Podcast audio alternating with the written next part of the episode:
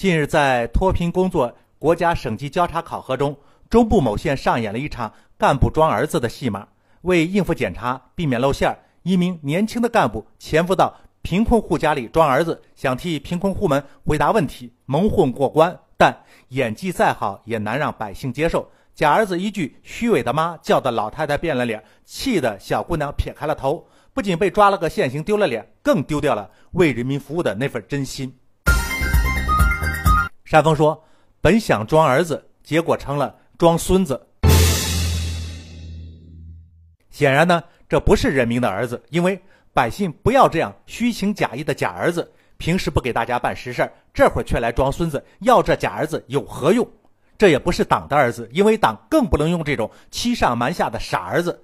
干工作不肯扑下身子，骗荣誉倒是肯舍得脸面。要这种处处给党丢脸的傻儿子做什么？”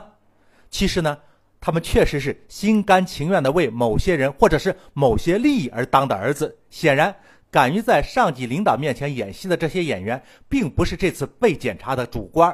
所以，这些装儿子的家伙呢，其实是在给某些当地的领导来装孙子的。这也反映出这些地方的工作是多么的不切实际，多么的胡作非为啊！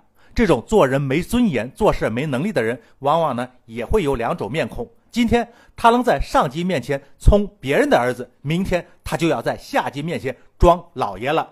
老百姓从心里是厌恶这种家伙的，组织上也一定要认真处理这一类的人呢。